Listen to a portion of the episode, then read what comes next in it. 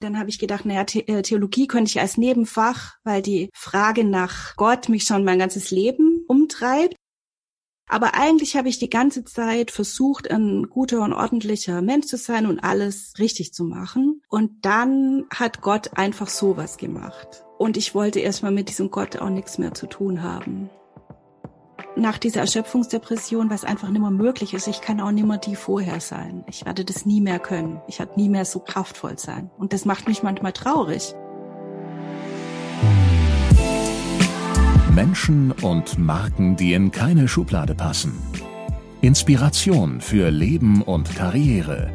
Das ist der Andersmacher Podcast mit Wirtschaftswissenschaftler, Model und Berater Dr. Aaron Brückner.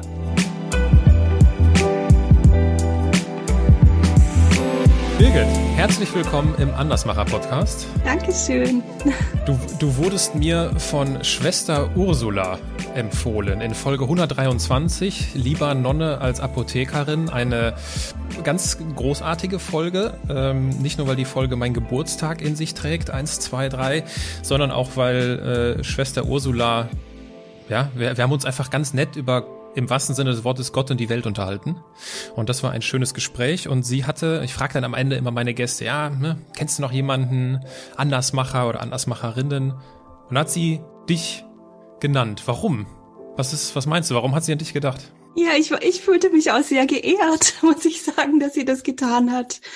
Ja, anscheinend, also wir kennen uns überhaupt nicht äh, kohlenstofflich, sondern nur über Facebook und irgendwie hat sich irgendwann mal rausgestellt, dass äh, da in ihrem Kloster, die meinen Blog und meine Texte lesen. Und ich, ich, also da gibt's erstaunliche Koinzidenzen anscheinend in unser beider Leben, was von außen niemand denken würde. Ja, und anscheinend denkt sie, dass ich Sachen anders mache als andere. Denkst du das denn auch? Ja, ich, ich mache das nicht äh, absichtlich oder so, aber ich ich merke es dann meistens erst im Nachhinein, dass man es so ja eigentlich gar nicht macht. ja, und das, das wollen wir ja heute kennenlernen, was du denn alles so im Nachhinein dann merkst, was man das eigentlich gar nicht so gemacht hat. Äh, und ich würde gern auch in dieses Gespräch mit meinem obligatorischen Steckbrief starten. Dein Name? Äh, Birgit Mattausch heiße ich. Dein Alter? 45. Deine Heimat? Äh, ich komme aus dem Großraum Stuttgart, aus so einem, also das ist so Stuttgarter Speckgürtel, Filderstadt Bohnlanden. Das war früher mal ein kleines Dorf und meine Mutter, ihre Familie gehört da zu den Ureinwohnern, aber jetzt hat es 10.000 Einwohner und ja, genau, beim Flughafen. Beim Flughafen, oh ja. Deine, deine Geschwister? Eine Schwester habe ich, Marion, die ist anderthalb Jahre jünger als ich. Dein Vorbild? Bisschen Vorbild. Ach, das wechselt. Ich nenne das nicht unbedingt Vorbilder, sondern Leute, die mich inspirieren für das, für mein Leben und mein Arbeiten. Und äh, als Theologin würde ich im Moment Nadja Bolz-Weber nennen. Das ist eine lutherische amerikanische Theologin, die ein bisschen berühmt ist, weil sie optisch äh, sehr auffällt, hat ganz viele Tattoos. Aber ich finde vor allem, dass sie eine ganz, also einfach Sachen sagt, die mir in meinem Leben helfen. Und das finde ich schon äh, vorbildlich. Und sonst finde ich viele KünstlerInnen einfach inspirierend. Keine Ahnung, Yoko Ono, Marina Abramowitsch. Natürlich gibt's SchreiberInnen, die ich, die ich toll finde, Olga Tokarczuk oder so. Ich schreibe selber und da merke ich gerade, dass da viel kommt. Was haben, was haben die Menschen, die dich da inspirieren? Was haben die Menschen alle gemeinsam? Außer, dass sie dich inspirieren? Mhm, ich würde sagen, also natürlich inspirieren mich kreative Menschen, die äh, mit Kunst im weitesten Sinne auch befasst sind. Aber ich glaube, das, was, was mich an denen berührt, ist auch so eine, eine Durchlässigkeit oder eine ähm, auch bereit sein, eigene Verwundungen zu zeigen.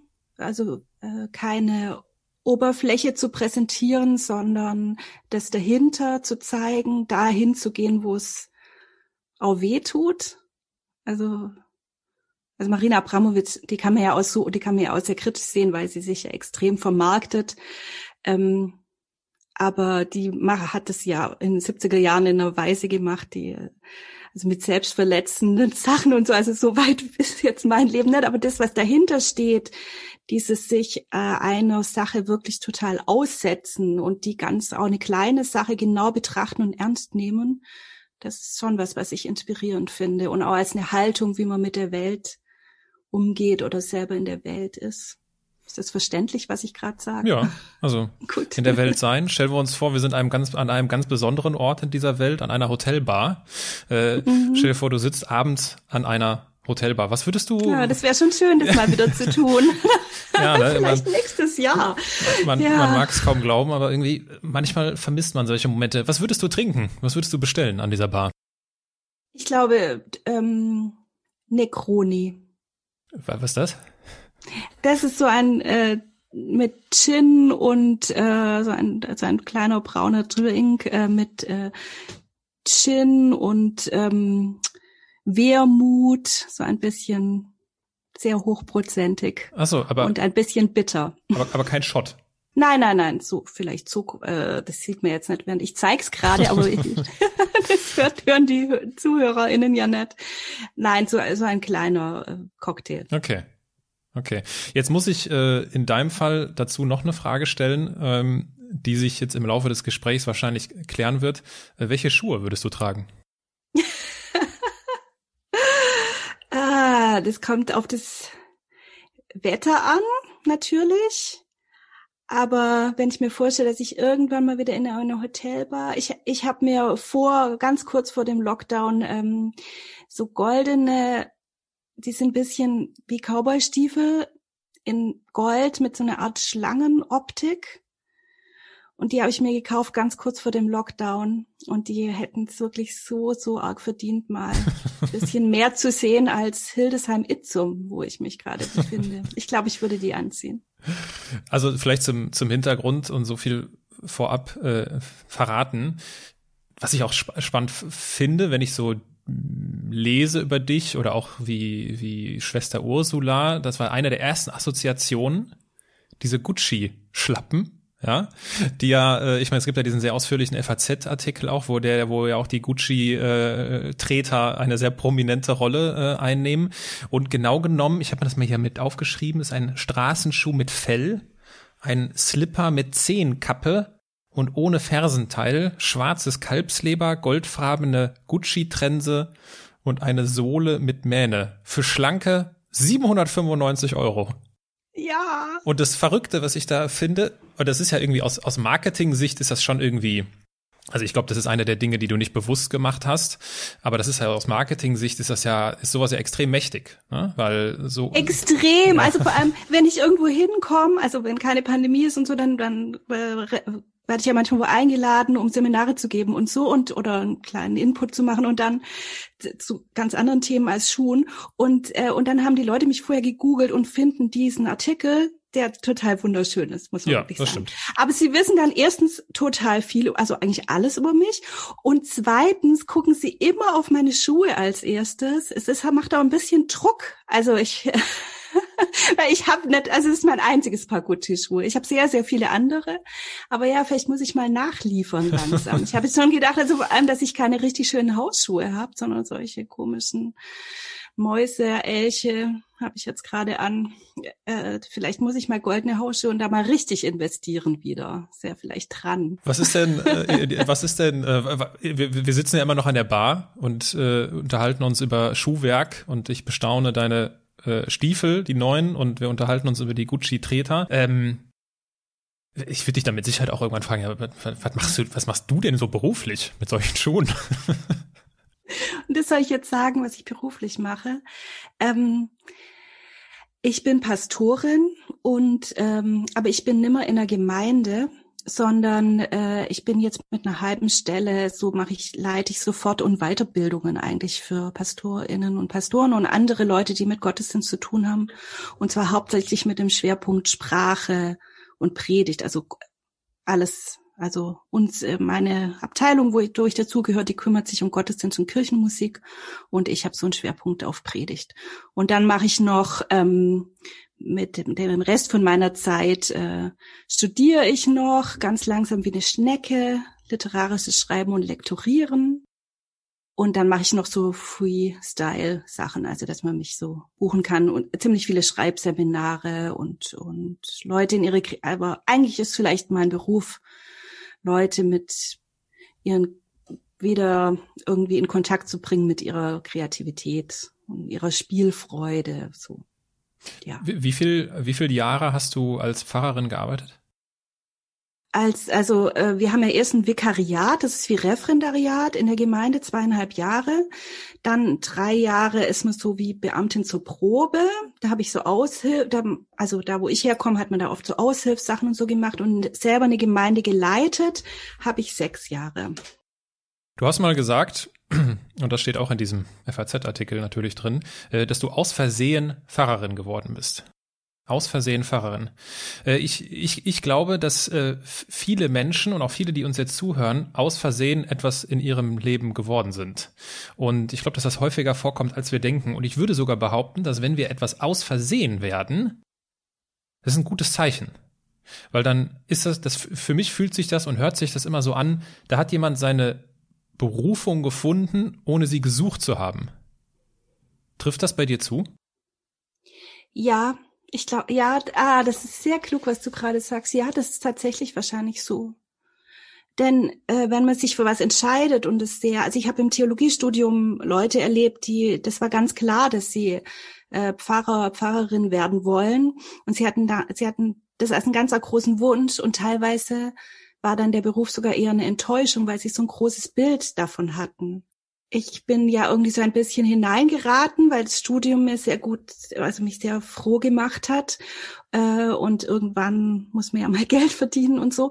Äh, und dann habe ich es mal ausprobiert mit dem Vikariat und da haben, da haben mich dann im Tun sozusagen kam ja, die Berufung wahrscheinlich. Also das, das, dieses Tun und die Resonanz, die Leute auf mir gegeben haben, auf, mir, auf mein Sein oder meine Art, wie ich Dinge tue oder sag oder denk, ähm, dass das mich dann gerufen hat. Mhm. Daher kann schon sein, dass manchmal gerade die in den, wenn man keine so feste Vorstellung hat, wie es geht, wie es richtig ist, ähm, dass man dann vielleicht leichter in was reingerät, was einem entspricht oder sich die Welt dann, in die man geworfen ist, auch ein bisschen so macht. Mhm. Machen wir ja gerade während der Pandemie auch extrem. Bleibt uns da nichts anderes übrig. Was hast du denn angefangen gehabt zu studieren? Äh, ich habe erst, ähm, ich wollte auf jeden Fall Germanistik studieren und ich wollte auf keinen Fall Lehrerin werden. Und dann habe ich, und ich hatte keine Ahnung von irgendwas äh, also ich komme aus keinem akademischen Haushalt und ich hatte niemand, der mich da so gefördert hätte oder da mich beraten hätte oder irgendwas. Und dann habe ich eben gedacht, okay, Magister äh, Germanistik. Und dann hat man aber so ein Nebenfach. Und dann habe ich neuere deutsche Literaturwissenschaft, das hatte dann so Unterkategorien. Ich hatte von nichts eine Ahnung. Ich wusste nur, dass ich Literatur, dass das mein Leben ist. Und, ähm, und dann brauchte man da ein Nebenfach dazu. Und dann habe ich so ein bisschen rum und dann habe ich gedacht, naja, äh, Theologie könnte ich als Nebenfach, weil die Frage nach Gott mich schon mein ganzes Leben umtreibt, aber ich komme, also ich komme nicht aus einer wahnsinnig religiösen Familie, aber ich war in einer äh, Gemeinde, die sehr ähm, evangelikal, konservativ war. Und, äh, und da war, also Theologie zu studieren, war sowieso schon sehr dubios, weil man dort vom Glauben abfällt im Studium. Und dann noch als Frau, das war ganz eigentlich nicht denkbar, dass eine Frau Pfarrerin wird. Also und, und dann hätte man eine persönliche Berufung von Jesus gebraucht. Das habe ich alles, alles nicht gehabt. Aber ich dachte, okay, Magister Nebenfach, das, das wird vielleicht gerade noch okay sein. Mhm. Trotz all dem. Okay. Und dann hat es mir einfach viel mehr Spaß gemacht als Germanistik. Was wäre denn, äh, wenn ich jetzt irgendwie zum, zum Schulabschluss so deine besten Schulfreunde, die beste Schulfreundin oder irgendwie einen guten Schulkumpel damals, wenn ich die gefragt hätte, Mensch, hier die Birgit, was wird aus der mal werden? Was hätten die mir gesagt? Ja. Hm. Ich glaube schon, dass sie mich in diesem ganzen Schreiben und so weiter verortet hätten die, mit denen ich so Abi gemacht habe, da haben schon so viele, so wie du auch, so BWL studiert und eine Banklehre gemacht und, und, und so. Und äh, ich hatte schon immer so einen antikapitalistischen Impetus damals noch. Heute bin ich ja ein bisschen. Eben habe ich solche teuren Schuhe. Aber ich glaube schon, dass sie mich in irgendwas mit Sprache und irgendwas mit Idealismus verortet hätten. Und eigentlich trifft es ja beides zu jetzt. Also ja, ja, mein, absolut. Meine Organisation hat ja schon noch was mit Idealismus zu tun und mit die Welt noch mal anders machen wollen. So. Und äh, wenn du jetzt sagst, dass du jetzt nicht aus dem aus einem akademischen Haushalt gekommen bist, wie, wie haben das denn dann deine Eltern wahrgenommen, dass du da studieren gehst und dann auch noch darin aufgehst und dann da später dich der Theologie widmest? Also mein Vater, der, äh, der ist in meinem ersten Semester gestorben. Das war ein ziemlich großer Einschnitt. Äh, und der war Diplomingenieur, also er hatte schon so ein Fachhochschulstudium und hat sich auch sehr für bildende Kunst interessiert. Aber meine Mutter ist Chemielaborantin und war dann immer Hausfrau. Und für die war das schon alles sehr dubios. Mein Vater war so, dass er fand, man müsse auf jeden Fall das machen, was einem Freude macht der fand es ganz abseitig, dass man aus Karrieregründen sich für irgendwas entscheidet. Also das wäre eher geahndet worden, glaube ich. Also wenn ich BWL studiert hätte, das wäre, glaube ich, das Schlimmste, was ich ihm hätte antun können. Ich fand es, glaube ich, ein bisschen enttäuschend, dass ich nicht Philosophie wenigstens oder so. Aber meine Mutter hat schon sich, glaube ich, sehr gewünscht, dass ich einfach irgendwas rechts und wo man dann nachher einen sicheren Job hat und so. Und das habe ich ja jetzt sogar. Ja, ja. Aber erstmal fand sie das sehr äh, dubios. Also, also irgendwas zu studieren, wo man am Ende eigentlich nur Taxifahrerin werden kann, das, äh, das war ja schon sehr fremd. So. Mhm. Ja. Wenn du, äh, also wenn ich da, wenn ich da nachhaken darf, wenn du davon sprichst, von dem einschneidenden Erlebnis, deinen Vater zu verlieren, in, in ja. inwiefern hat das denn, inwiefern hat das dein, dein Blick aufs Leben beeinflusst? Ja, also das ist wirklich ein sehr groß. Also ich war ähm, immer ein ziemliches Vaterkind. Und wir hatten auch sehr viele Konflikte auf jeden Fall. Und er war auch kein einfacher Mensch. Aber es war halt so, ähm, also äh, er hatte Krebs und es war im, es war mein erstes Semester, es kam oder kurz vor, bevor ich angefangen habe zu studieren, äh, also auch noch biografisch, ja, irgendwie ein starker Einschnitt und ähm, im September kam die Diagnose und im Januar war er tot. Nein. Es war also extrem krasse Erfahrung. Und ähm, und das war, das ist jetzt ja wirklich sehr lang her, 1997. Aber meine Mutter ist seitdem auch nie war nie mehr mit jemand anderem zusammen. Also das ist immer noch in unserer Familie.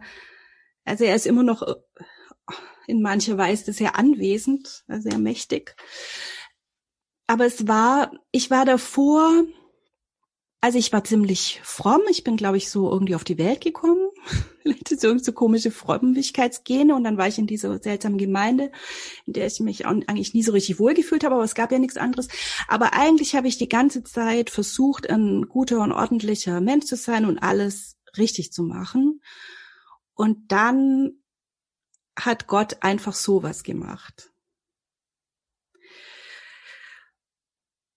Und ich wollte erstmal mit diesem Gott auch nichts mehr zu tun haben. Mhm. Und ich habe während dem Sterbeprozess äh, von meinem Vater, also er ist auch zu Hause gestorben, wir waren alle dabei. Äh, und ich habe äh, währenddessen, ich habe eigentlich Jesus gefunden mhm. in diesem Sterben. Es gab so, also bis davor war, obwohl das natürlich eine Gemeinde war, wo Jesus immer die ganze Zeit in Mund geführt wurde und so. Aber mir war das alles im Nachhinein, habe ich, merke ich, dass das alles eine, eine einzige gesetzliche Veranstaltung war, eben wo man immer ordentlich sein musste und sein Herz aufräumen und so weiter.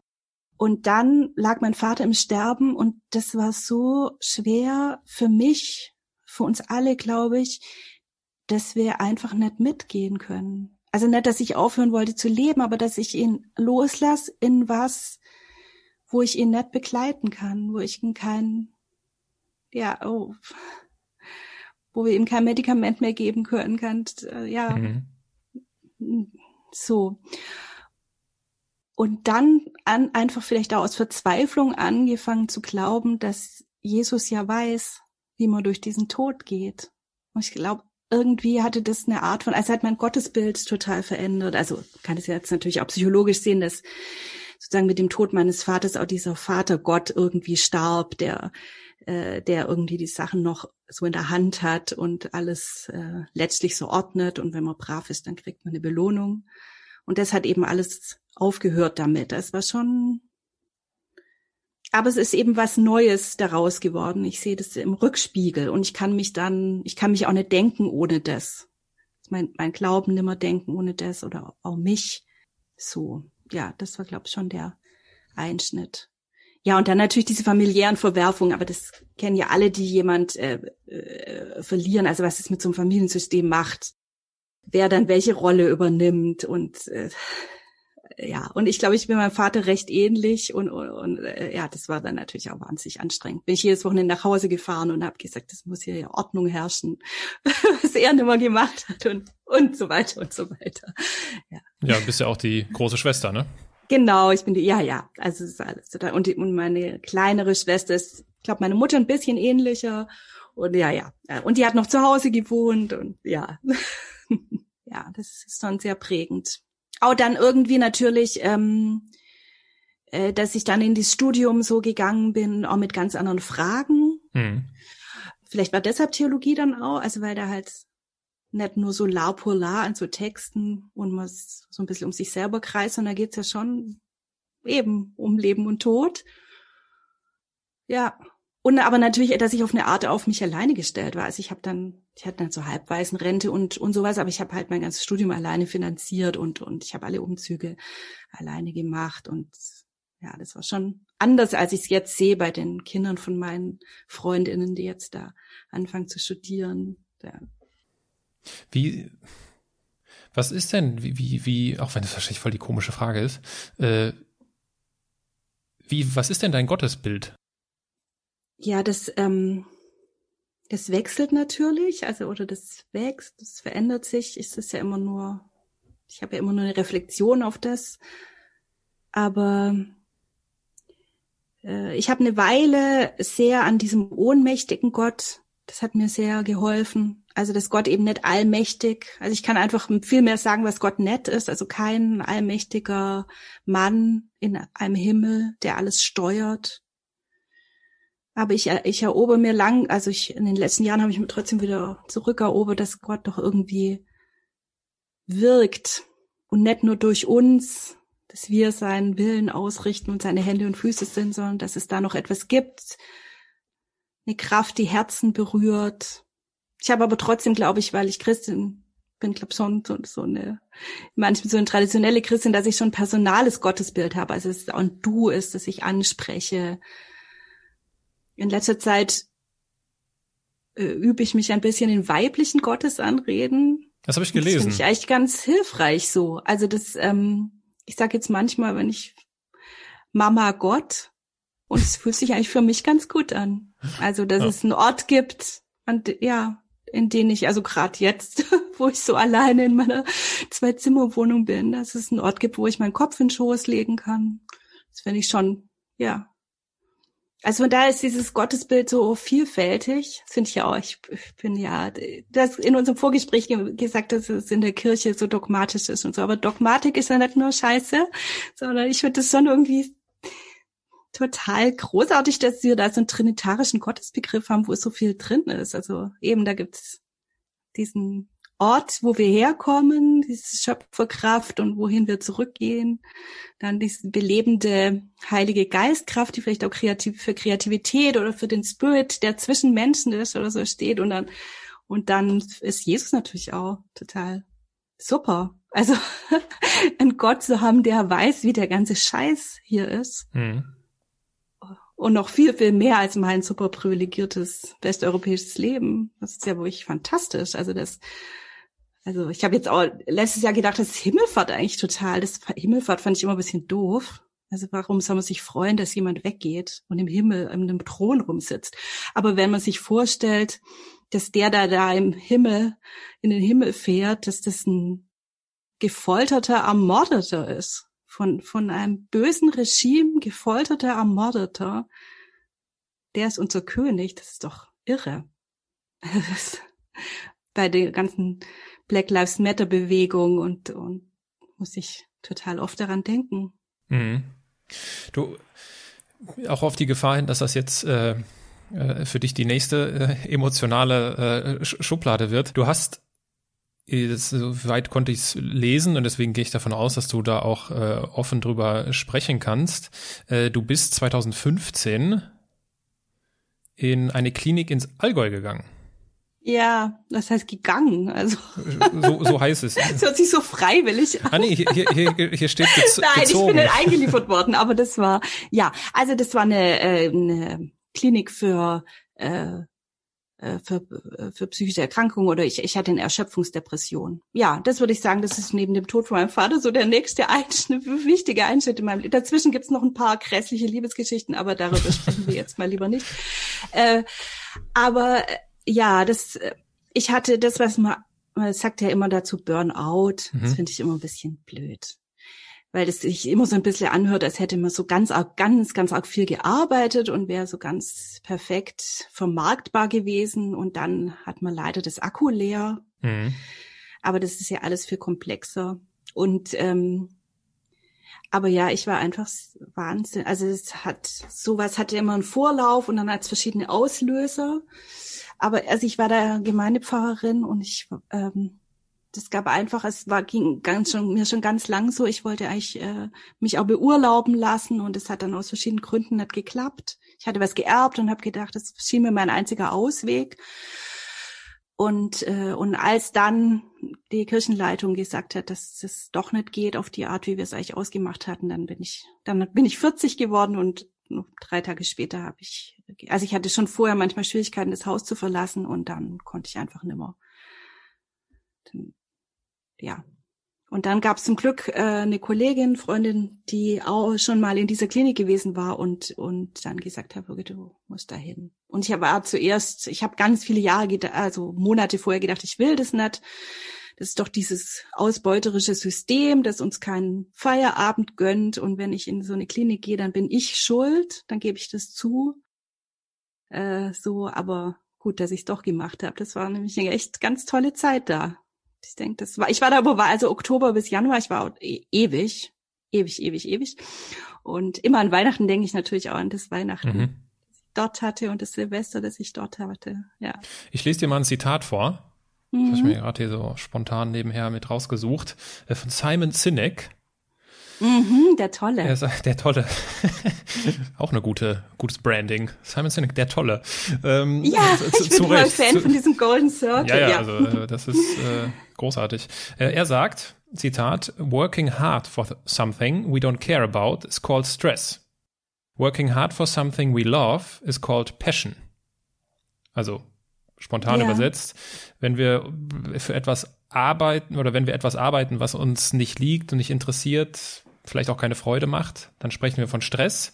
Wenn wir etwas arbeiten, äh, was wir lieben, dann ist es Leidenschaft. Ist dann so eine Burnout oder Erschöpfungsdepressionsgeschichte nicht ein Zeichen, dass du das Falsche machst? Ja, also ich habe ja danach auch aufgehört, Gemeindepfarrerin zu sein, noch mit bisschen Übergang und so. Ja, aber mein Konflikt war, ich hatte meine Gemeinde wahnsinnig lieb mhm. und mein Stadtteil. Ich, das war so ein Hochhaus-Ghetto-Stadtteil und ich hab, hab die wirklich total gern gehabt und hab ähm, und die, nicht alle, aber viele mich auch. Und trotzdem, ja, war ich, das habe ich in der Klinik verstanden, die, die Therapeutin hat, hat irgendwann mal gesagt, es ist ja unglaublich, wie lange sie das ausgehalten haben, in so einem System zu sein, das kein bisschen zu ihnen passt. Mhm. Und ich glaube, das war die Gemeinde war noch am passendsten, die Leute, weil da es waren ganz, ganz auch viele russlanddeutsche Leute und mit die ja extrem spannende, auch viele gebrochene Biografien haben und so, da war ganz viel möglich. Aber trotzdem ist dies ähm, ich habe halt versucht, neue Dinge zu tun dort und für andere. Äh, und gleichzeitig ist aber dieser Referenzrahmen Kirche sieht ja immer vor, dass man eigentlich das Alte immer noch weiter bedient. Also dass, dass man auf keinen Fall die verkraulen darf, die immer da sind. Und, und wenn das beides in einer Person ist, zerreißt es einen eigentlich. Und ich habe tatsächlich, das passt total zu dem Zitat. Ich habe nämlich jetzt von, also da war ich schon hier in Hildesheim und dann hat ähm, Christian Hennecke, der ist hier im Bistum äh, an einer ganz hohen Stelle, ganz nah äh, beim Bischof, ein Priester. Und der hat mich mal äh, eingeladen zu, zu sich zum Mittagessen und hat mir unglaublich hellsichtige Sachen über mich gesagt. Und der hat nämlich gesagt, äh, äh, Birgit, eigentlich äh, hast du gar keine Berufung zur Pfarrerin oder zum Priester. In. Der Priester und die Pfarrerin sind eigentlich dazu da, ein System zu erhalten. Also die, die sind vor Ort und die, die versuchen das, was da ist, zu erhalten. Und ich, äh, ich bin eigentlich ein null erhaltender Typ. Also mhm. ich habe immer tausend neue Ideen. Äh, und äh, ich, ich ich bin eigentlich eine Pionierin, die neu in andere Sachen geht. Und, und ich vermute tatsächlich, dass von mehreren Gründen das, was war, was mich, was diesen Stress verursacht hat. Ich glaube schon, dass das, was äh, äh, Simon Sinek äh, da mit diesem Golden Circle, da wo er in der Mitte dieses Warum wir was tun, ich glaube, da war ich schon nah da dran an dem. Aber, aber die Formen haben eben mir nicht entsprochen. Und damit meine ich gar nicht der, Son der Sonntagsgottesdienst, sondern auch ein bestimmter Lebensstil, der, also zum Beispiel, dass man eigentlich immer ansprechbar sein muss, dass man, ich, äh, dass es keinen Feierabend gibt, dass es, äh, dass, dass eigentlich immer jemand klingeln kann, dass man immer wahnsinnig öffentlich, ähm, ich bin eine wahnsinnig öffentliche Person, und, äh, und ich merke jetzt in meinem jetzigen Leben und natürlich nochmal verschärft während der Pandemie, wie wohltuend es eigentlich für mich ist, in, äh, in so einen Schutzraum zu haben und Sachen leise ausprobieren zu dürfen. Und äh, ja, von daher ja habe ich, ich glaube tatsächlich, das, das System und ich haben einfach nicht zusammengepasst.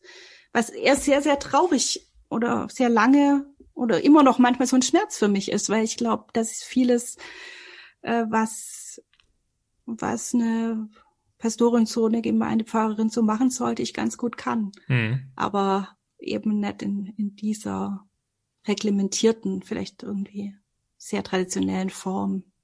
Ja, du hast, glaube ich, zum, zum Abschied dann äh, ja sehr ausführliches Feedback bekommen. äh, ich ich habe mir hier was rausgesucht, das, auch das stand in dem, in dem Artikel, äh, in dem Gemeindebrief gab es dann ein, heißt es hier, wehmütiges Adieu, aber das passt. Ich lese das mal kurz vor, ja. Es gab ja schon ein paar, also das wurde dann über dich geschrieben. Es gab ja schon ein paar Menschen, heißt es darin, die waren ziemlich irritiert von dir, als du vor sechs Jahren zu uns gekommen bist. So lustig und hübsch, so fantasievoll gekleidet, so ohne Ehemann und Kinder. Und dann die Predigten. So kurz, kaum zehn Minuten lang, so ohne belehrenden Ton und so ohne erstens, zweitens, drittens. Brotbacken im Gottesdienst, Atheisten am Predigtpult, Papierflieger basteln an Pfingsten, also nein. Manche von den Irritierten sind weg, viele sind geblieben. Und sehr viele sind dazugekommen, haben Gottesdienste mit dir gefeiert, die einen getröstet, angerührt, begeistert, erwärmt nach Hause gehen ließen. Ich kann mir ja, gut vor. Oh, das ist so süß, dass Sie das geschrieben haben, wirklich. Hm. Also da sieht man ja, was für tolle, liebe, tolle Leute ich da hatte, was für ein Segen. Oh. Ja, ich finde, was ich aber auch finde, ist, dass, dass man darin sieht, dass du, deswegen, ich, ich kann mir dieses Hadern total gut vorstellen, dieses, ja, eigentlich bin ich doch dafür gemacht. Höre ich ja, merke ich ja, spüre ich ja, aber eigentlich bin ich doch nicht dafür gemacht, weil das mhm. spüre ich ja auch. Mhm. Und das stelle ich mir extrem schwierig vor da dann irgendwie mit umzugehen? Wie, ich meine, du, du sagst ja, dass es dich bis heute ja auch begleitet. Wie, wenn du das jetzt so rückblickend und so deine heutigen beruflichen Bausteine dir anschaust, ist es dir gelungen, mehr in deine Berufung zu kommen? Ja, also, also ich glaube schon, dass diese Stelle, die ich jetzt noch habe, die geht aber auch nur noch bis Ende dieses Jahres, so eine ganz gute Zwischenstation war weil ich mich vielleicht auch ein bisschen von diesem immer ganz nah an Menschen sein erholen konnte. Äh, aber ich glaube, es ist nur nicht so ganz das erschienen, was, was so total zu mir passt. Aber, aber man kann ja auch in den Sachen, die nicht so gut zu einem passen, seine Dinge tun. Und das mhm. ist ja nicht, also ich habe ja auch da Also auch da, das ist ja eine wichtige Erfahrung für mich oder jetzt in diesem andere Leute begleiten in ihrer Arbeit. Und, und natürlich habe ich ja, also diese meine eigenen kreativen Spuren folgen, kann ich jetzt eben gerade ganz, also ganz gut. Ähm, und was mir aber schon fehlt, das merke ich auch, wenn ich das jetzt wieder höre, ist so, äh, im Theater nennen die das ja echt Menschenkontakte. Also ich habe jetzt halt nur fast nur noch mit äh, so AkademikerInnen zu tun. Also meine sozusagen auch virtuelle Gemeinde oder so sind halt auf ganz viele PastorInnen. Und das ist natürlich schon ein bestimmtes Milieu, eine bestimmte Lebensstil, in dem wir sind. Und das vermisse ich schon. Also dieses mit Menschen zusammen. Ich glaube, das wäre schon so ein Traum, dass ob es so eine Form gibt, wo ich, ähm, wo man auch ein bisschen mehr Alltag wieder teilen könnte. Jetzt gebe ich halt Seminare, dann ist es im Moment ganz, ganz nah, ganz intensiv und dann ist vorbei. Und das fand ich eine Weile sehr, sehr schön. Aber ich merke, dass so wieder eine längere Strecke schon schön wäre. Aber ich weiß eben noch nicht, es ist noch nicht so erschienen. Ich hoffe, ich wachse irgendwie rein. Ähm, ich komme nochmal auf den Schuh zurück, auf den, mhm. den Gucci-Schuh, weil äh, da wurde dann in dem Artikel auch so eine, ähm, ja, die Brücke geschlagen, dass du, wie heißt es hier? Dieser, dieser Gucci-Schuh äh, ist im Sommer zu warm wegen des Fells, im Winter zu kalt wegen der freien Ferse. Er ist ein Schuh für den Übergang. Ich bin auch immer zu irgendwas. Das fand ich eine, das, fand ich eine, das fand ich eine spannende Aussage.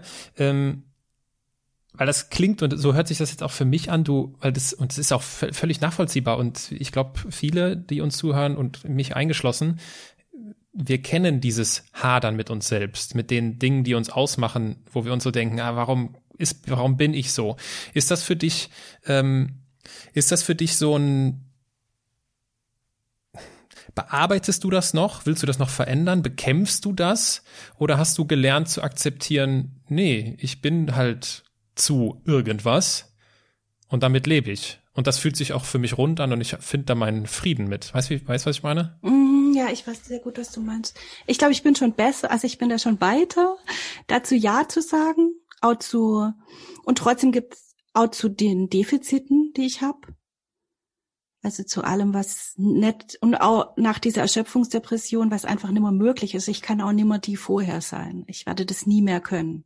Ich werde nie mehr so kraftvoll sein. Und das macht mich manchmal traurig.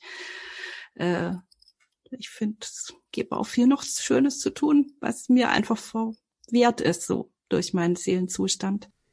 Und gleichzeitig ja dazu ja zu sagen, ich glaube, ich mir scheint echt, das ist der einzige Weg, aber das geht nicht immer hm. so einfach.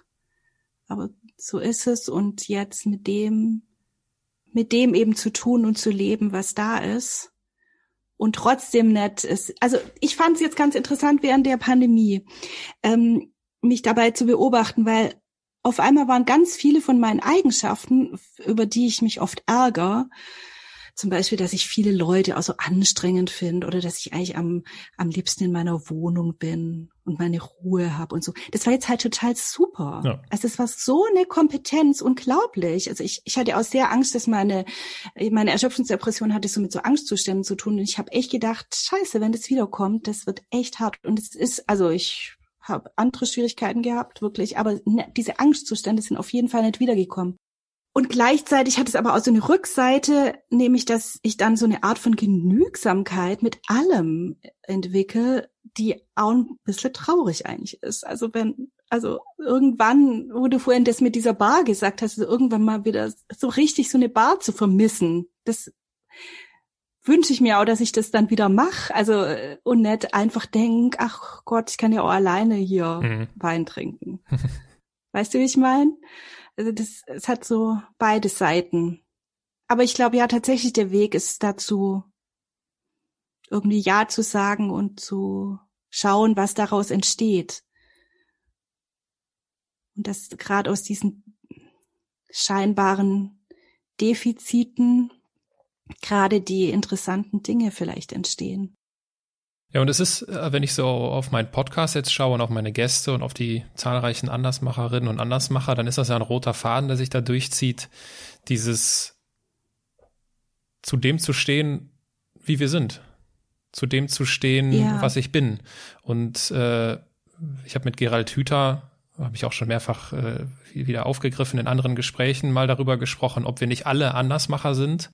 Und er hat äh, das ganz klar bejaht. Also er hat gesagt, also zumindest, ich fasse es jetzt in meinen Worten kurz zusammen, wir kommen zumindest als Andersmacher auf die Welt, weil wir alle einzigartig sind, äh, aber wir lernen, wir verlernen es. So. Und äh, ich glaube, ganz entscheidend, und das ist das, was alle meine Gäste gemeinsam haben, die entscheiden sich irgendwann dazu, nee, ich bin ich und ich will nicht so sein und ich richte mir nicht mein Leben danach aus, so zu sein wie die anderen. So, und das, das kann man natürlich auch falsch verstehen. Ist nicht in so einem Ego-Sinne, aber so in so einem, dass ich, dass, dass wir einfach, ja, das machen in unserem Leben in der Welt, wofür wir hier sind. Ja. Und mir hilft da tatsächlich äh, mein Glaube auch ziemlich. Also, weil irgendwie hat, ist jetzt ein bisschen naiv ausgedrückt, aber irgendwie hat Gott mich ja gemacht. Mhm.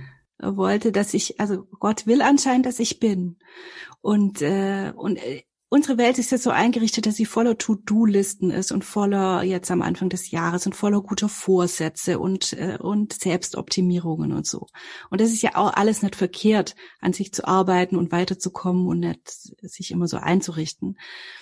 Aber dass es da was gibt, was was sagt äh, jetzt schon, so wie du jetzt bist, äh, bist du schon umgeben von Liebe und Gnade und nicht erst, wenn du das Buch noch geschrieben hast, die super tolle Morgenroutine, abgenommen, äh, ne, mal endlich eine gute Ehe und, und was oder eine gute Mutter und was also Frauen sind ja noch spezielle Forderungen oder sie stellen selber Forderungen an sich vielleicht nochmal auf eine extreme Art. Das finde ich so ähm, lebenshilfreich, immer wieder mich damit zu verbinden, dass es eben jetzt schon ist und nicht ähm, jetzt in diesem komischen Zwischenzustand, wo ich eben auch gerade nicht weiß, was genau ist meine Aufgabe und, und trotzdem das dann zu tun, mhm. was da mir vor den Füßen liegt sozusagen. Weil du es gerade ansprichst, jetzt zu sein. Kennst du das Buch Jetzt von Eckhart Tolle? Nein.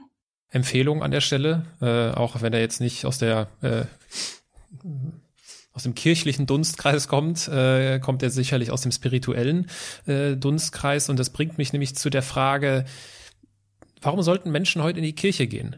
Also ich glaube, dass viele, viele Menschen sich heute viel eher die Frage, also die Sinnfrage stellen, weil wir halt so unsere existenziellen Fragen mittlerweile, zumindest hier in unseren Breitengraden, ja durchaus geklärt haben. Also es gibt jetzt aktuell keinen Krieg, wir müssen nicht flüchten und ich muss, äh, und ich glaube, das gehört, das zählt auch zu, oder es betrifft die meisten, die uns zuhören, keine Gedanken darüber machen, dass ich morgen äh, was zu essen habe. So. Und wenn diese Bedürfnisse erfüllt sind, dann stelle ich mir halt irgendwann wahrscheinlich die Frage, okay, was, was mache ich denn jetzt mit meinem Leben? Wo will ich hin? Und es gibt ja heutzutage eine unglaubliche Flut an, an, an Sinnangeboten. Also ich kann äh, bei Gedankentanken oder Greater, wie es jetzt heißt, äh, mich persönlich weiterentwickeln äh, in den unterschiedlichsten Facetten, wo großartige Menschen auf der Bühne stehen, äh, wie René Borbonos oder Sabine Askodom, die auch schon in diesem Podcast natürlich zu Gast waren. Äh, oder ich kann äh, in, in eine Yoga-Session machen, ich kann Vipassana-Retreat äh, teilnehmen für zehn Tage. Also warum sollte ich heute in die Kirche gehen, sonntags um 10 Uhr und mich auf eine harte Holzbank setzen jetzt? Mal ganz provokant gefragt. Ja, also das frage ich mich auch. Also das ist natürlich ein Format, was wir da, in das wir sehr, sehr viel Energie stecken, das einfach zu ganz wenigen Leuten nur noch passt. Äh, ein Freund von mir, Thomas Verschöffel, sagt immer, das sei wie Standardtanz unsere Sonntagmorgen Gottesdienst. Das muss man sehr lang üben und dann entwickelt sich sowas, was man sehr schön findet, aber nicht alle Leute mögen Standardtanz. Manche möchten einfach nur rumhüpfen. Oder die finden mal ganz schön, uns beim Standardtanz zuzugucken, aber also es ist ein Format, das eben für ein bestimmter Typus von Mensch ist und ich finde es eigentlich auch ist ja eigentlich auch gut, dass es, also, oder es ist, eigentlich ist es ja super, dass kein Zwang mehr ist dass man da sonntags hin muss, sonst da gehört man ja zur Community. Das war ja vor paar Jahrzehnten in manchen Gegenden noch so. Sondern dass es eine freiwillige Veranstaltung ist. Was ich allerdings schon glaube, was das Christentum in Europa sozusagen zu bieten hat, was andere Sinnanbieter äh, nicht haben, ist eine sehr, sehr lange Erfahrung mit diesen Fragen. Mhm. Wir haben da auch viel, ganz auch viele Fehler gemacht. Also wir haben auch diese, diesen ganzen Scheiß, den wir mit uns rumschleppen. Also ich habe ich mal auch eine Nonne, die gesagt hat, dass sie, dass Theologin sein irgendwie auch ein bisschen wie Putzfrau sein ist. Man putzt den ganzen Dreck vom Patriarchat die ganze Zeit weg. Das alles auch, aber wir haben auch eine Erfahrung mit all diesen Fragen. Also manchmal denke ich, also was zum Beispiel in der esoterischen Szene, wo, wo ja oft dann mache so und so, dann passiert das und das diese Tun-Ergehens-Zusammenhänge. Also wir haben halt ein Buch, das schon im Jahr 1500 vor Christus aufgeschrieben hat, Erfahrungen geteilt hat, wo drin stand, du kannst manchmal Sachen so und so machen und es kommt halt was total anderes dabei raus. Äh, also das ist einfach ein unglaublicher Erfahrungsvorsprung, auf den unsere Tradition zurückgreifen kann. Und ich glaube irgendwie auch, ich bin gar nicht so, dass ich denke, dass andere Religionen keinen Zugang zu Wahrheit oder zu Sinn oder so haben, auf gar keinen, oder zu Gott. Also das wäre ja absurd, finde ich. Aber diese, ich glaube schon, dass äh, unsere Kultur hier sehr geprägt ist von dieser, immer noch von dieser Art zu denken und dass vielleicht diese Art an Gott zu glauben auch hierher passt. Und ein bisschen stolz, muss ich sagen, bin ich schon auf die universitäre Theologie. Also die Dinge einfach hinterfragt. Also wir haben unsere, es gibt wahrscheinlich nix, was so kein Textkonvolut, was so akribisch durchforstet ist äh, wie die biblischen Texte, mit allen historischen Einordnungen, mit Leute, die Doktorarbeiten über zwei Halbverse geschrieben haben, jahrelang. Das ist einfach fantastisch. Und, ähm, und das ist auch finde ich, tiefgründiger als ein, eine Instagram-Kachel von, mit einem Zitat vom Dalai Lama. Also, in meiner Ecke der Theologie haben wir zum Beispiel äh, Frauen ganz anders mitgedacht, marginalisierte äh, Gruppen, queere Theologie, ich finde, da ist ganz schön viel Tolles los. Das war der kleine Werbeblock. Man muss es halt finden. Man muss es halt finden und manchmal entschlüsseln und, und wir sind in vielem so schwerfällig und ich verstehe das total, dass es im Yoga-Studio schöner ist. Ja, für, äh, für viele. Stich also für mich ja, also Yoga weiß ich jetzt nicht, aber natürlich gibt es auch Orte, die ja die mir viel mehr entsprechen, als auf so einer Bank zu sitzen und wie im Bus nach vorne zu gucken und Orgelmusik zu hören. Also nichts gegen Orgelmusik, aber trotzdem, es ist, also, ich habe es ja jetzt in der Pandemie, wo wir so viele Sachen zu Hause, einfach ins Zuhause verlegt haben, gemerkt, wie, wie wundervoll Alltagsspiritualität für mich ist. Ich habe ihr leider, ich muss leider sagen, dass ich Gottesdienste so 0,0 vermisst habe. Hm. Jetzt singe ich, jetzt bin ich auch nicht so äh, musikalisch und singen bedeutet mir nicht so viel. Das haben schon meine Freundinnen mehr vermisst ja. Du sagst, man, man muss es finden, man muss es entdecken. Äh, dann habe ich doch direkt eine, eine, eine Streberfrage äh, für dich am Start. Was ist denn deine Lieblingsbibelstelle? Ach, das wechselt. Also als Bibelstelle würde ich sagen, ähm, äh, bei Paulus, Gottes Kraft ist in den Schwachen mächtig. Also dass die, weil ich es einfach so am eigenen Leib erfahren habe, was wir vorhin geredet haben, dass aus diesen Schwächen und Verwundungen eben eigentlich die, die, die wundersamen Dinge geschehen. Mhm. Und auch meine Lieblingsgeschichte, wenn ich die noch erzählen darf. Klar. Geht das? Äh, ist ähm, Genesis 38, also erste Buch Mose 38. Die ist nämlich unglaublich. Judah und Tamar. Eine unglaubliche Geschichte. Also Tama äh, ist verheiratet und äh, und ihr Mann äh, kann aber also sie sie wird nicht schwanger, ihr Mann kann keine Kinder zeugen und irgendwie stirbt er dann. Ich glaube, Gott lässt ihn auch sterben und was. Und dann ist eben die Regel, dass sie dann den nächsten Bruder heiratet, der dann anstelle von seinem verstorbenen Bruder die Kinder zeugen kann soll. So ist die Logik für die Familie. Und der zweite ist dann aber Onan, der die ganze Zeit Coitus interruptus macht. Und davon wird sie also auch nicht schwanger. Daher kommt das Wort Onanie. Und, äh, und er stirbt dann auch. Und dann gibt's noch, dann hat diese Familie noch einen dritten Sohn. Und der Vater heißt Judah und er sagt, ich gebe mein drittes Kind nicht der Frau, die sterben ja alle. Und, äh, und äh, versuch, aber sie hat eigentlich ein Recht darauf. Und dann, und Tama will aber unbedingt ein Kind. Äh, und dann verkleidet sie sich als Prostituierte und äh, Judah, ihr Schwiegervater, wird ihr Freier. Und man muss sagen, dass es innerhalb der, ähm, der Denke von, von diesem Text eigentlich wie Inzest ist. Oder wie mit dem eigenen Vater schlafen. Also es ist wirklich ganz schlimm, was da passiert. Es ist Steinigung und alles. So. Und er wird ihr freier und dann lässt er sogar als Pfand, weil er kein Geld dabei hat, noch irgendwas da, was wie so ein Personalausweis ist. Uh, so. Und dann ist sie schwanger. Und dann sagt er zu ihr, wie kannst du schwanger sein? Äh, du, du wirst jetzt gesteinigt, weil du hast ja anscheinend Sex außerhalb der Ehe. Und dann legt sie ihm dieses Siegel, was er da gelassen hat, hin und sagt, und du bist der Vater. Und da, und dann ist dieser unglaubliche Satz, dass Judas sagt, ähm, du bist Zadik, du bist gerecht. Das ist das Höchste, was in der hebräischen Bibel über die, über die Ethik eines Menschen gesagt werden kann. Du hast das Richtige getan, du warst gemeinschaftstreu, du, äh, ja, das, was du getan hast, war richtig und das, was ich gemacht habe, war falsch. Und ich finde diese Geschichte so unglaublich. Also das, äh, im Stammbaum vom Je von Jesus äh, kommt Tamar auch vor. Es kommen vier Frauen vor, eine davon ist die. Ah, die andere ist noch eine Prostituierte und eine Ausländerin dann noch. Und, äh, und eine vergewaltigte Frau.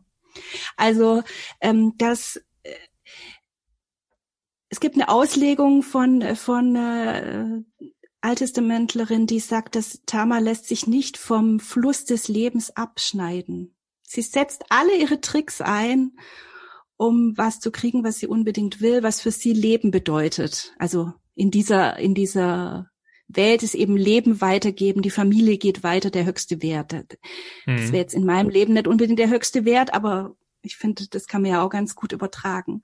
Und dafür macht sie unglaubliche von außen unmoralische Dinge, die damals noch viel in dieser Welt noch viel unmoralischer waren.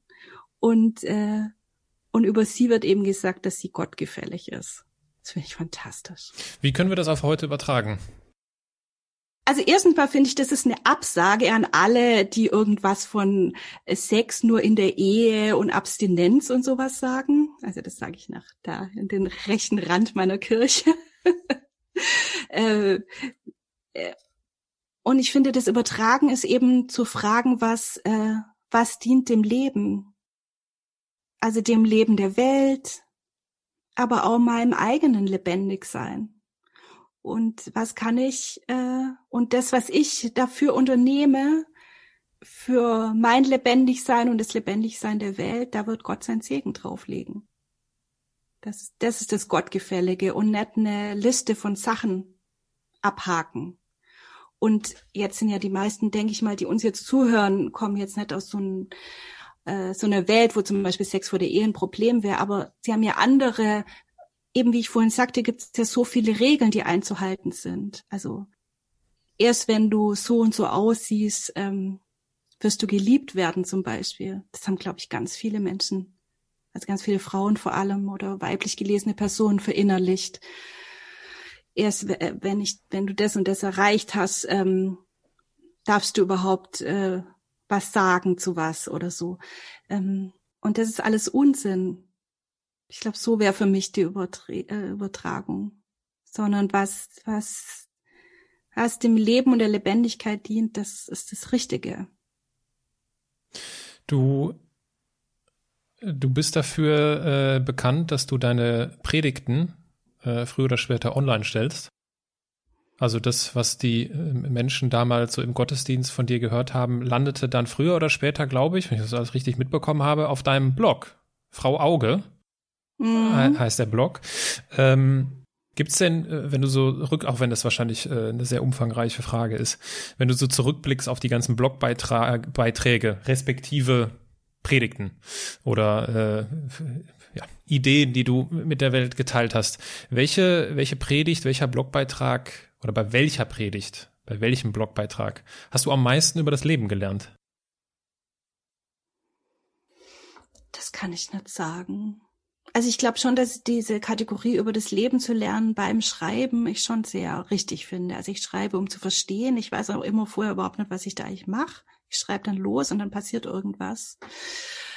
Ähm, aber wahrscheinlich sind schon die Sachen, die aus Not entstanden sind oder so, wo ich mir sozusagen mein eigenes, meine eigene frohe Botschaft erst erschrieben habe, vielleicht die.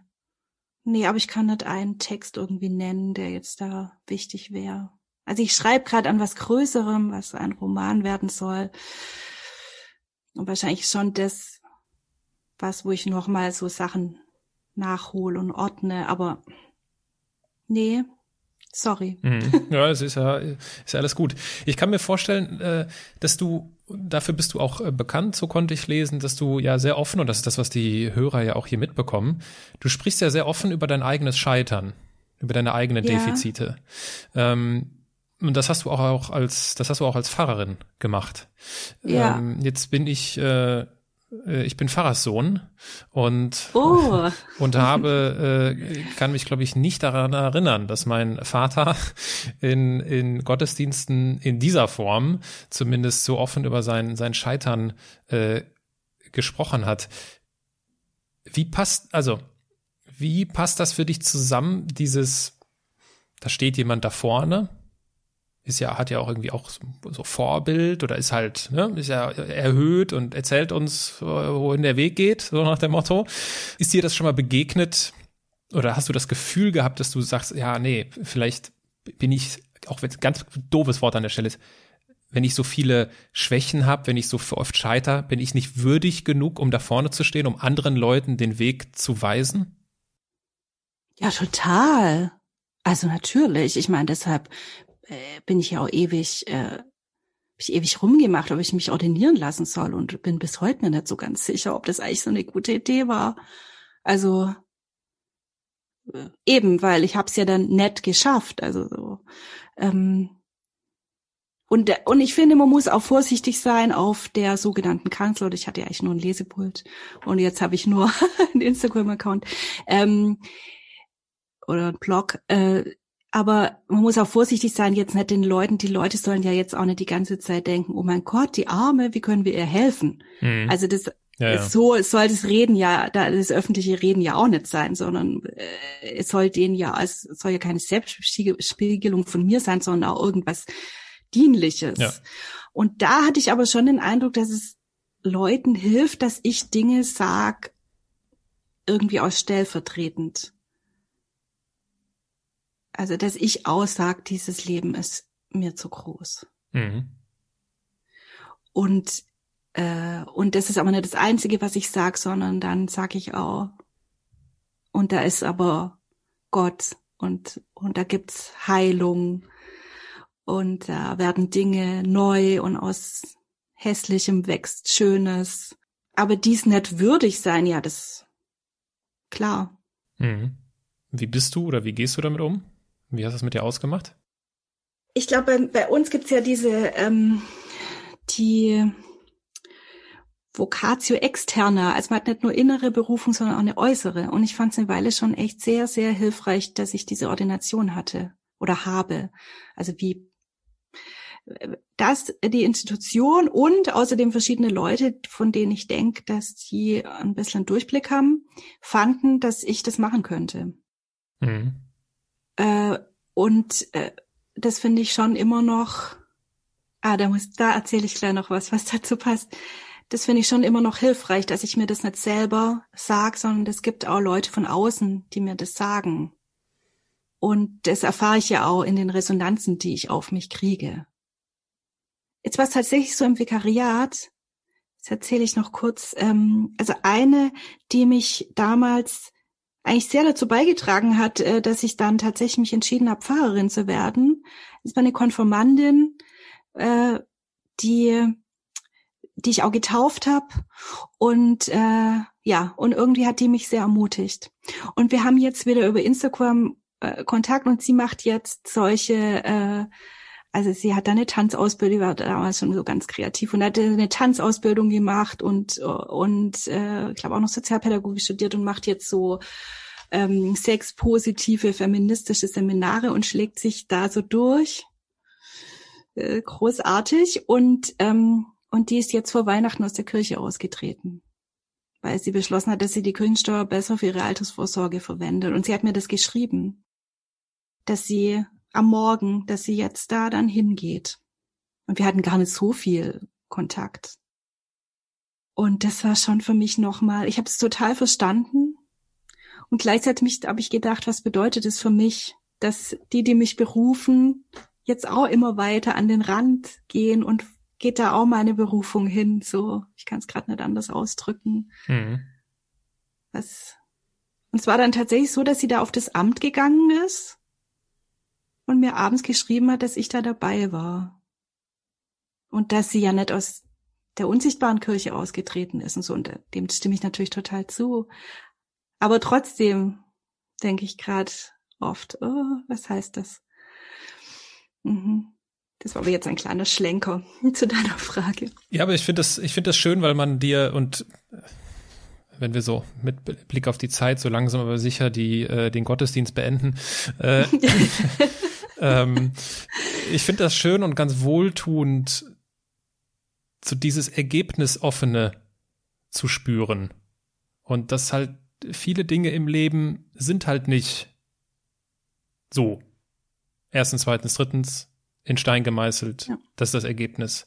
Das Leben ist halt, äh, es gibt im äh, es gibt im Lean Management, ich pack mal was aus meiner betriebswirtschaftlichen Erfahrung hier aus, im Lean Management, äh, also eine äh, Prozessoptimierungsmethodik, die aus Japan kommt und seit Jahrzehnten etabliert ist und in der westlichen Welt völlig falsch umgesetzt wurde und deswegen mit äh, äh, mit Personalentlassungen verbunden wird in den meisten Fällen, ähm, gibt es den Begriff Panterei, alles, mhm. alles im Fluss. Und das wird so als äh, äh, der ideale Zustand in Produktionsprozessen bezeichnet, wenn alles im Fluss ist und keine Wartezeit irgendwo entsteht oder irgendein Teil fehlt und so weiter und so fort.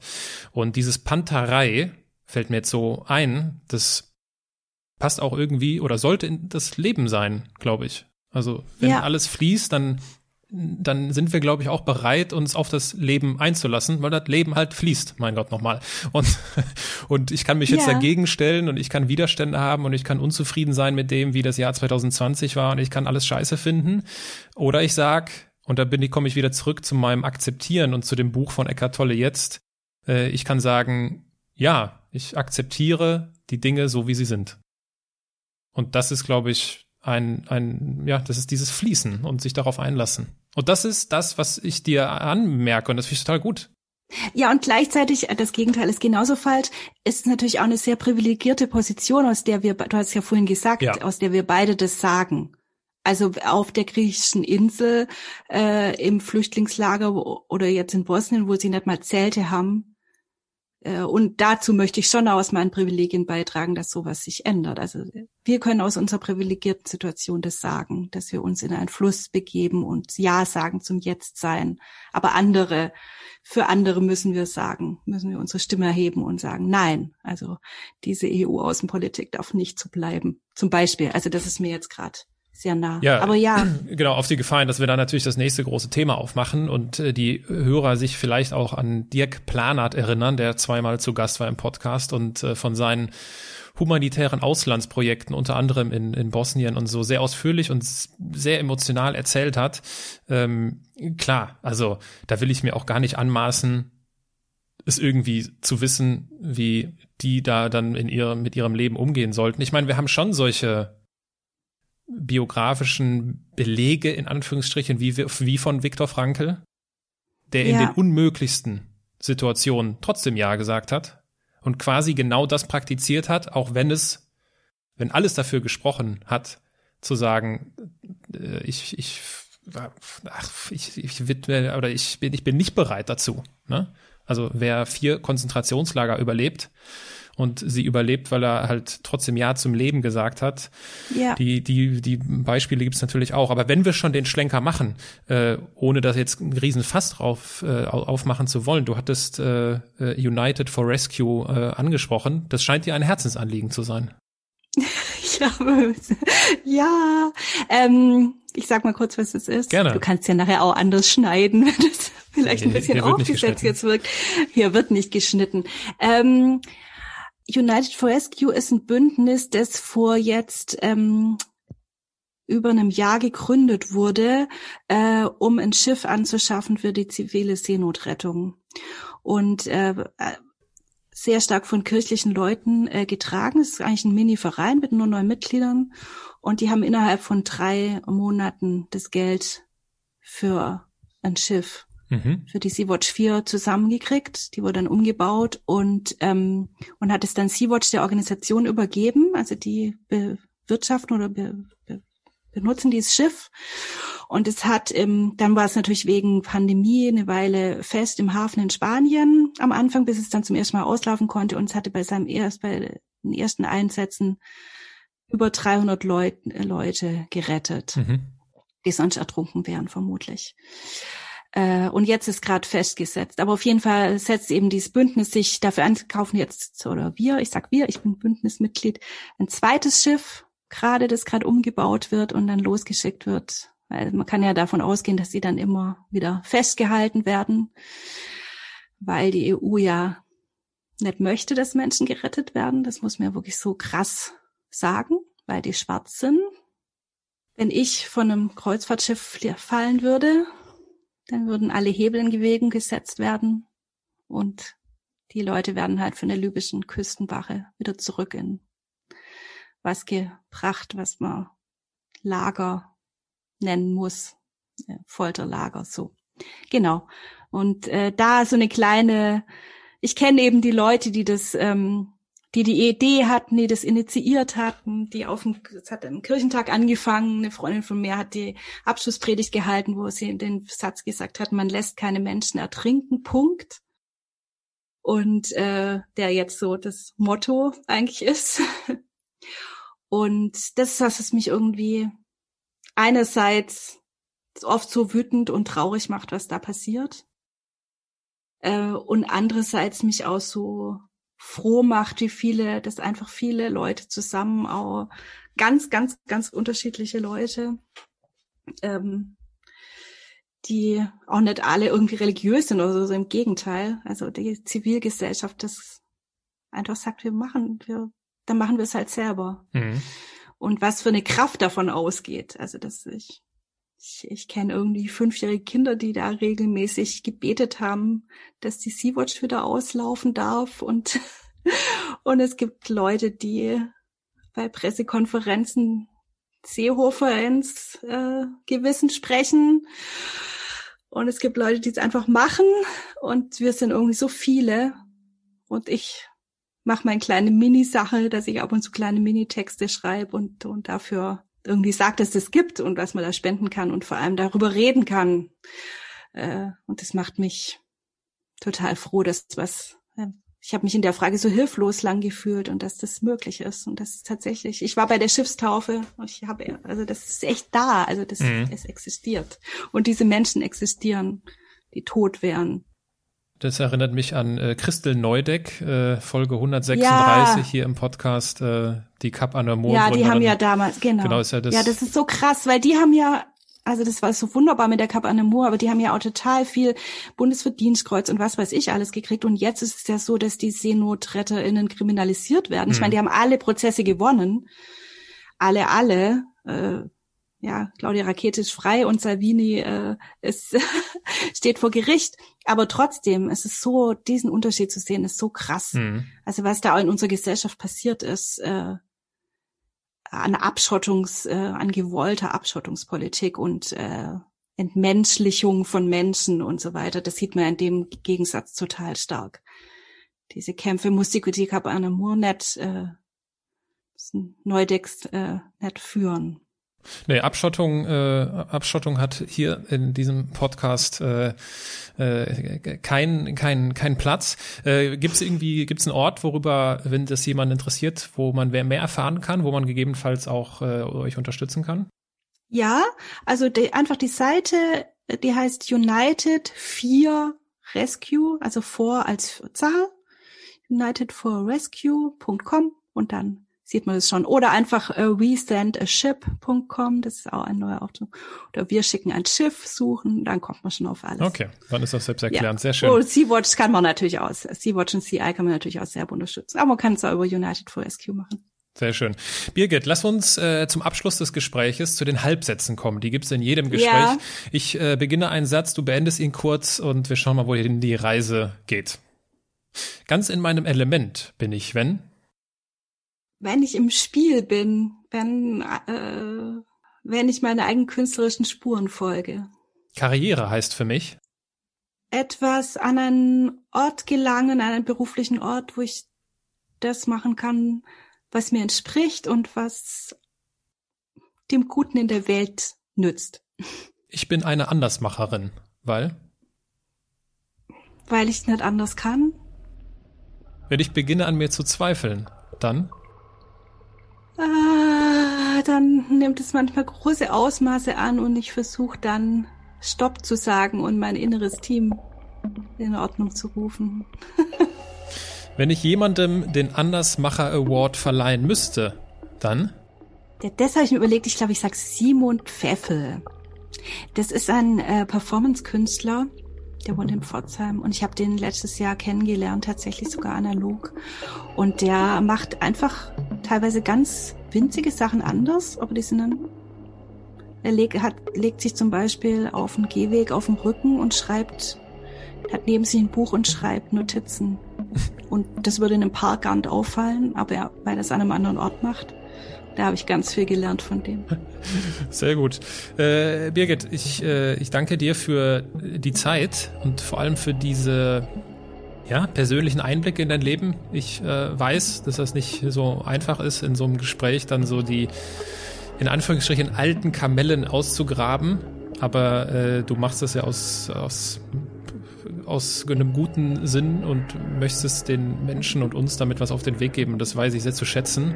Das an dieser Stelle. Und ich weiß auch, dass so Halbsätze für Sprachakrobatinnen wie dich äh, immer eine Herausforderung sind, weil dir wahrscheinlich viel mehr Sachen einfallen, als du da äh, sagen kannst und möchtest.